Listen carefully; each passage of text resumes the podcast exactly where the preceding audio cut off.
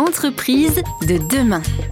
Gilles André. Je suis comme chaque semaine ravi de vous retrouver pour cette émission Entreprise de demain où nous avons chaque semaine l'occasion de profiter du regard, euh, de l'expertise de spécialistes autour du monde de l'entreprise et de ce qu'elle va devenir. Alors de spécialistes également de chefs d'entreprise. Euh, cette semaine, nous sommes avec Vincent Beau. Bonjour Vincent. Bonjour Gilles.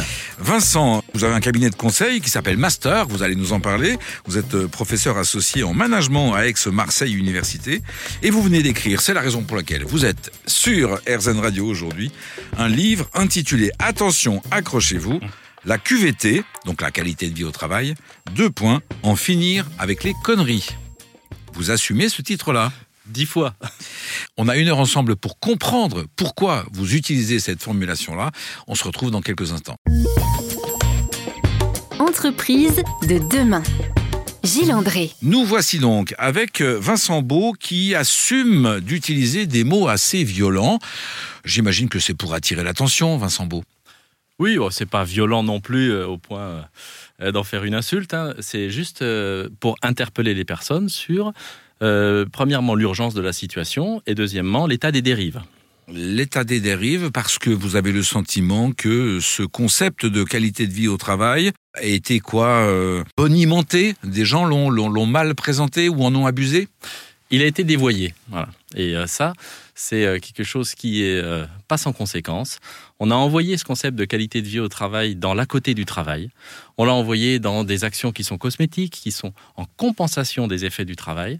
Donc on offre des baby-foot, on offre des fruits bio, on offre des sé- séances de méditation, du yoga et tout ce que vous voulez, qui n'est pas mal en soi, mais qui joue ce mauvais rôle de se substituer à ce qu'il faudrait faire pour améliorer les conditions de vie au travail, améliorer la façon dont le travail se vit en entreprise.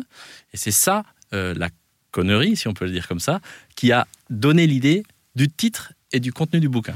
Alors, on peut partager votre constat et en même temps euh, se dire que les entreprises, et notamment depuis le Covid, avec cette prise de conscience de, hiérarchiser un peu nos priorités de vie, et il y a une phase un peu d'introspection euh, où on ressort avec euh, plus d'équilibre de, de vie pro, vie perso, et les entreprises se montrent de plus en plus ouvertes à ça. Donc, ces dernières années, on a progressé en qualité de vie au travail. Là où je vous rejoins, Gilles, c'est que la phase Covid a permis à des salariés de se rendre compte qu'ils n'avaient plus envie de vivre les déséquilibres qu'ils pouvaient subir. Mais par contre, ce n'est pas parce que les salariés ont pris le recul de leur situation. Ce n'est pas aussi parce que les nouveaux salariés, les futurs embauchés, comme on dit, ont pris aussi des décisions qui sont radicales, on les appelle les bifurqueurs, elles sont à entendre, c'est très intéressant, pour ne pas subir ce qu'ils ont peut-être vu subir chez leurs aînés. Ce n'est pas parce que les salariés ont pris en considération ça que les entreprises ont répondu à hauteur de leurs attentes. Donc on ne peut pas dire que la qualité de vie au travail a progressé si on sait de quoi on parle quand on parle de qualité de vie au travail. Et quand on reprend la définition de la qualité de vie au travail, non pas celle qui existe, non pas, et je parle au pluriel, hein, parce qu'il en existe de partout, celle qui devrait être, cette qualité de vie au travail qui est, si je le résume très vite, la satisfaction que les salariés ont dans la façon dont ils perçoivent leur travail. C'est ça la qualité de vie au travail. Tous les indicateurs aujourd'hui, de toutes les études et de tous les sondages, nous montrent le décrochage qui existe entre ce qu'ils vivent et ce qu'ils attendent de leur travail. Vous confirmez les euh, chiffres euh, alarmants des études de Gallup qui sont faites au niveau du monde entier et qui, euh, au niveau de la France, font comprendre que 9 salariés sur 10 euh, ont le sentiment de ne pas être bien engagés dans leur travail. On a ça. Alors après, Gilles, je fais attention à ces études internationales. Pourquoi? Parce que parfois, comme on dit à Marseille, comparaison n'est pas raison. C'est-à-dire parfois, vous comparez des situations de reconnaissance dans, un- dans des pays qui ne sont pas équivalentes euh, en France. Donc oui, euh, les études à minima françaises, si on peut dire ça comme ça, donc à périmètre constant euh, d'analyse, ces études-là montrent du désengagement, une hausse des troubles psychosociaux, qu'il ne faut pas confondre avec les risques psychosociaux. Alors là, on évoque des concepts qu'il va nous falloir réexpliquer et je sais que vous êtes attentif à ça. Euh, ce que j'aimerais que vous nous disiez avant qu'on reprenne chacun de ces concepts, c'est euh, finalement cette évolution de la qualité de vie au travail, c'est une aspiration, euh, comment dire, on nous l'a trop vendu, trop bien vendu, c'est pour ça qu'on est déçu, ou alors fondamentalement, c'est bah, bien qu'on s'en occupe, quoi. Alors, on ne nous l'a pas bien vendu, puisque comme je vous le dis, elle est partie dans des sphères qui ne sont plus les sphères du travail. euh, du contenu du travail, du vécu au travail. Oui, vous dites que quand, euh, quand on offre des, des, des, massages ou quand on distribue des fruits bio les matins en disant que c'est de la qualité de vie au travail, euh, finalement, ça n'est pas lié au travail. C'est du, c'est du saupoudrage, du, du cosmétique. Quoi. On pourrait dire que c'est de la qualité de vie hors travail puisqu'on s'occupe des salariés quand ils ne travaillent pas. Là, je comprends bien, je comprends bien votre nuance. Alors, c'est dans le cadre du travail, mais ce n'est pas dans la réalisation en elle-même Exactement. Donc, les salariés prennent, parce que les salariés à qui on dit, bah tiens, euh, tu as un cours de yoga ce midi, entre guillemets, euh, quitte à prendre euh, des appels de la journée de clients insatisfaits euh, dans un centre d'appel toute la journée, et avoir un cours de yoga et se prendre ces mêmes appels avec la même charge psychique, les mêmes contraintes de travail et ne pas en avoir un, à la limite, mieux vaut en avoir un que pas en avoir. Mais l'attente première des salariés, c'est que les conditions d'exercice du travail changent. C'est qu'il y ait justement, ce dont vous parliez, Gilles, une meilleure correspondance entre ce qu'ils attendent, ce que l'entreprise a compris et ce que l'entreprise fait. Et ça, ça passe très certainement par le dialogue. Nous allons en parler dans l'heure qui vient ensemble.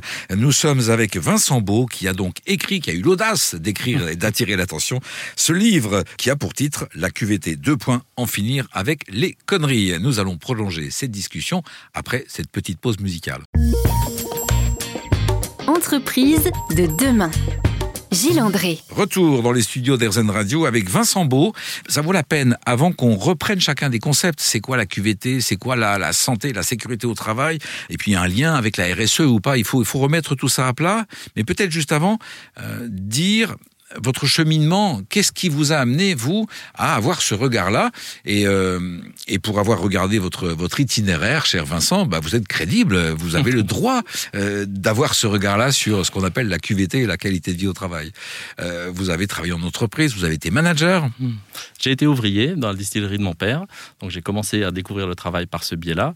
Ensuite, je suis passé ingénieur brasseur, donc j'ai été chef d'équipe à l'international pour Pernod Ricard. Euh, C'était ma première rencontre avec le management. Été directeur d'usine. J'ai été indigné de voir qu'on ne préparait pas les managers à rencontrer des femmes et des hommes au travail. On les préparait à rencontrer des machines, des process, des chiffres. À gérer du volume, des, des, de mais la pas production. des femmes et des hommes. Ce qui fait qu'il y a 25 ans, j'ai dit je veux plus que ça soit comme ça tout le temps, partout. Donc j'ai décidé de donner mes premiers cours de management à Aix-Marseille Université il y a près de 25 ans. Où, comme vous l'avez rappelé, je suis passé professeur associé. Ensuite, j'ai passé 10 ans à la direction des risques professionnels de la CARSAT. Je ne sais pas si vos auditeurs savent ce que c'est, beaucoup de gens l'ignorent. Alors la CARSAT, c'est dans tous les départements, bien évidemment. Oui. Et ça veut dire exactement Caisse d'assurance retraite et de santé au travail. Donc c'est l'État qui euh, accompagne, organise comment on, comment on reconnaît et gère les situations de maladie et d'accidents dans, le- dans le travail. Donc l'aspect... euh, Presque. C'est Ouais. pas l'État, c'est la Sécu. C'est notre Sécu, hein, c'est les partenaires sociaux qui la dirigent et qui ne font pas qu'enregistrer les accidents, mais qui emploient dans chaque région un collectif, on les appelle les préventeurs de personnes chargés non pas seulement de compter d'un côté les accidents du travail, les maladies professionnelles, mais de les prévenir. Donc dans chaque région, il y a un pôle, par exemple en PACA Corse, il y a 70 personnes qui vont dans toutes les entreprises essayer et tout faire pour que les situations de travail s'améliorent. Voilà pourquoi on parle santé, sécurité avant de parler qualité de vie. Donc là, moi, j'ai dirigé les sections de contrôle, de formation pendant 10 ans en PACA et Corse. Et j'étais aussi chargé de mission pour toutes les CARSAT dans l'amélioration des politiques santé et qualité de vie au travail des grandes enseignes. Et ensuite, donc en 2010, vous l'avez rappelé, j'ai créé mon cabinet master. C'est un jeu de mots un peu foireux, j'ai pas trouvé mieux. Ça veut dire management de la santé au travail par l'écoute et la réponse pour faire en sorte que le salarié soit replacé au centre des démarches qui le concernent. Votre euh, titre master donne déjà l'orientation de votre regard. Euh, vous vous dites il faut prendre le temps de rencontrer les femmes et les hommes, de les écouter et de bâtir avec eux. C'est complètement ça, Gilles. Si vous voulez, c'est l'impulsion première que j'ai prise dans le monde du travail quand j'étais en situation de management, où on nous disait faire plus avec autant, voire moins. Et le réflexe naturel, c'est de pousser tout. Vous poussez les gens, vous poussez les machines, vous poussez vous-même pour obtenir plus avec autant, voire moins de ressources. Et un jour, par hasard, je ne vais pas vous refaire toute l'histoire, mais un jour, par hasard, j'ai découvert qu'en écoutant les personnes, on gagnait beaucoup plus qu'en leur disant quoi faire. On gagnait beaucoup plus de liens, on réussissait sa rencontre avec ses équipes, ça m'a et on gagnait beaucoup plus de performance. Pas tout de suite, ça c'est une notion qu'on pourra évoquer ensemble. Pas tout de suite, vous en perdez quand vous écoutez les gens, de la productivité On immédiate. perd du temps à court Et terme. c'est ça, mais vous en gagnez pour demain. Et c'est ce, ce passage-là, c'est une des raisons pour lesquelles ça ne se fait aussi peu.